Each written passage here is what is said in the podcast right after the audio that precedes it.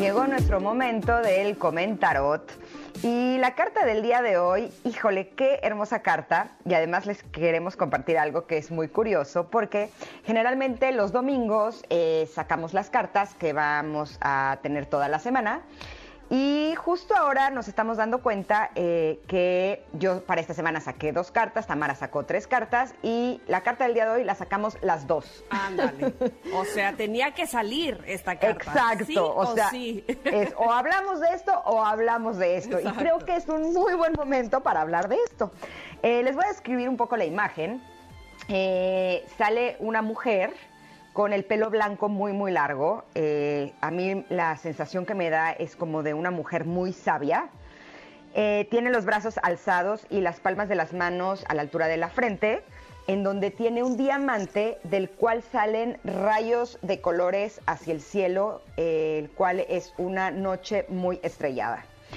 Y tiene un texto que dice, soy un ser abierto a recibir. Esta es la carta número 32 y dice lo siguiente. Estoy abierto a nuevas ideas, personas y situaciones. Esa apertura expandirá mi gozo y mi felicidad. Estoy abierto a recibir todo el amor que hay. Estoy abierto a sanarme y a convertirme en la mejor versión de mí mismo. Estoy abierto al servicio, estoy abierto a la ayuda, estoy abierto a crear, estoy abierto. Y a mí se me hace una carta bien interesante porque hace unos años, cuando las cosas estaban muy mal en mi vida, eh, recuerdo que un muy amigo, que por cierto es una persona muy sabia, me dijo, es que tienes que estar más abierta a recibir. Y yo le dije, bueno, pues es que si la vida me trajera cosas padres, pues por supuesto que estará abiertísima, ¿no? El problema es que tú lo que pretendes es que yo esté abierta a recibir cosas horribles. Pues obviamente no, así lo único que quiero es cerrar. Y esta persona me dijo, a medida que tú te abras para recibir todo lo que la vida tiene para ofrecerte, entonces empezarán a llegar a tu vida cosas que te gusten, cosas que sean agradables. El problema es que cuando estás cerrado no llega nada, porque el recibir no es selectivo. Yo dije, ah, caray, ok, está bien. O sea, tiene que ver con mi resistencia a que las cosas sucedan como están sucediendo. Y entonces, a partir de ahí, como que me sembró la semillita y dije, mm, ok, voy a empezar a ver de qué se trata. Por otro lado, ya les he platicado de mi amigo el doctor Rubén Poplawski. Él es un médico homeópata y cada que voy a tomar mi consulta, bueno, ahora la tomo online, eh, siempre que te da el medicamento te pregunta, ¿estás dispuesta a recibir tus síntomas y hacer lo que te hacen sentir? Y entonces yo muy seria siempre le digo, sí, sí, sí, sí estoy dispuesta. Pero por supuesto que cuando me voy ya no estoy dispuesta porque cuando tengo algo...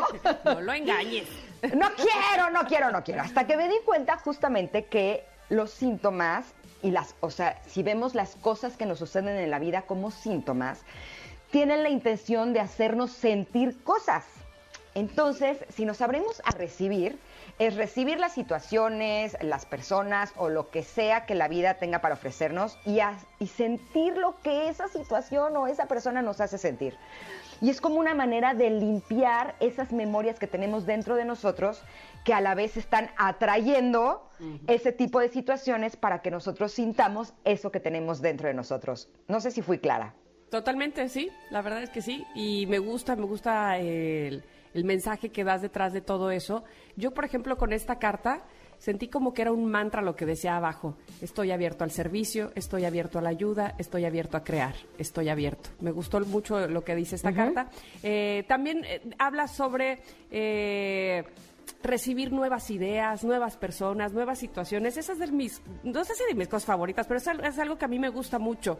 Por ejemplo, eh, conocer personas del extranjero, o bueno, no necesariamente el extranjero, con que sean de otro estado de la República, ¿te pasa que conoces y, sabes cosas que antes no conocías y dices, ¡oh, de veras, eso hacen, eso pasa, eso existe, como que te te nutre, ¿no?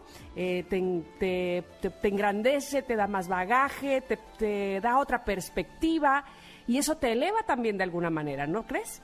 Sí, por supuesto. Eh, creo que el conocer a las personas y recibir precisamente lo que cada una de las personas tiene para ofrecerte, eso sin lugar a dudas te da una apertura no solamente mental, sino que creo que es una manera en la que tu ser siempre se va a sentir pues más cómodo, más contento, más alegre. Yo creo que ahí es donde radica la verdadera felicidad, ¿no crees? Sí, sí, me parece a mí que sí. Y evidentemente no está así de enchila, como dicen las mamás, enchilame la otra, no es así de fácil de repente. Sobre todo, ¿sabes qué? Esto que hablabas de la resistencia. A mí me parece, y eso es algo que yo creo que he aprendido a partir de, la pandemia, mientras más nos resistíamos a que las cosas eh, tenían que ser ahora de una nueva manera, más nos costaba adaptarnos, ¿no? Eh, llámese home office, llámese homeschooling o como o trabajo en oficina, en la casa o, o escuela en la casa, como quieran llamarle, pero ay, es que no quiero y es que ya quiero volver a como era antes y, te, resistías, te resistías, te resistías y entonces no avanzabas, no te adaptabas, más lo sufrías, eh, pues eso, estabas más... Eh, además afectaba en todo lo demás, ¿no? Estoy de malas, eh, estoy enojado con mis hijos, como, si todo el mundo tuviera la culpa. ¿Por qué este, tiene que ser así? Porque tiene que ser así, exactamente, y es que yo no me adapto así.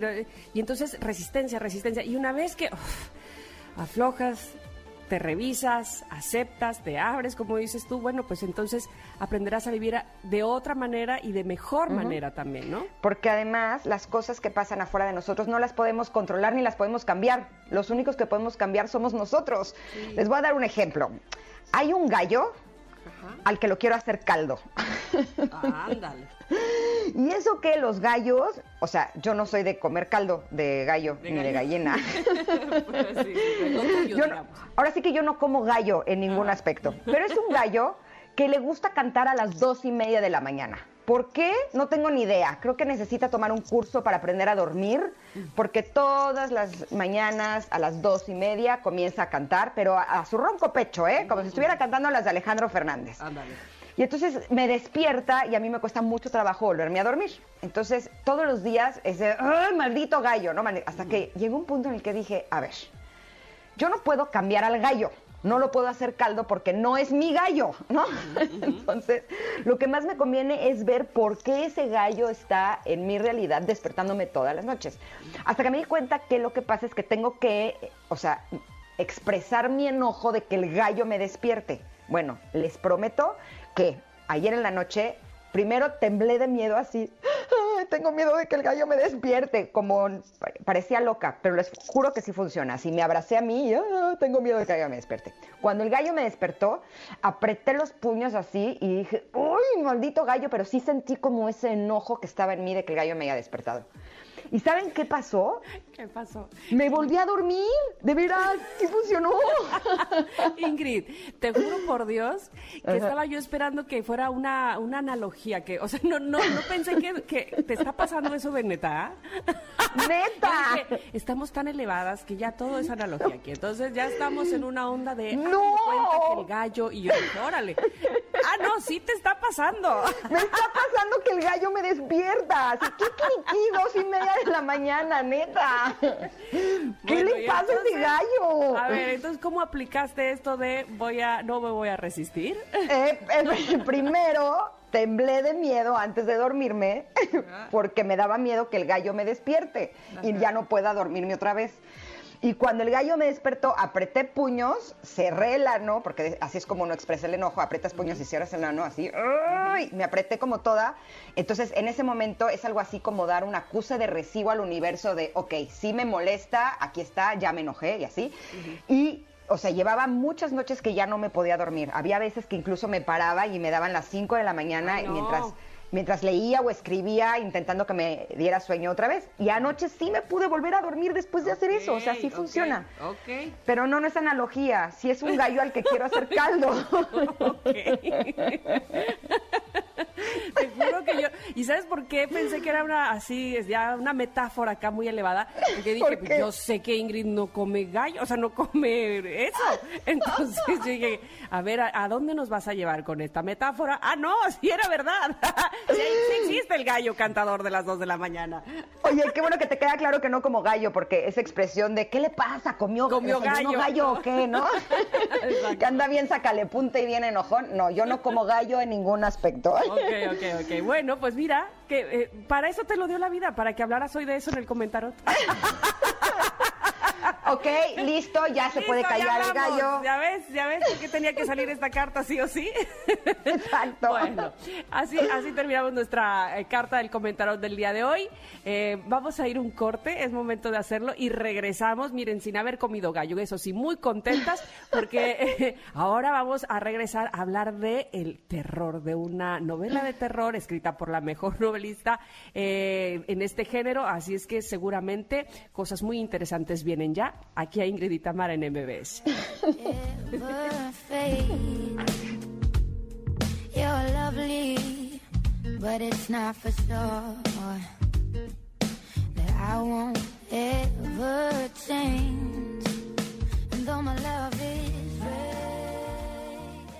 No importa si nunca has escuchado un podcast o si eres un podcaster profesional.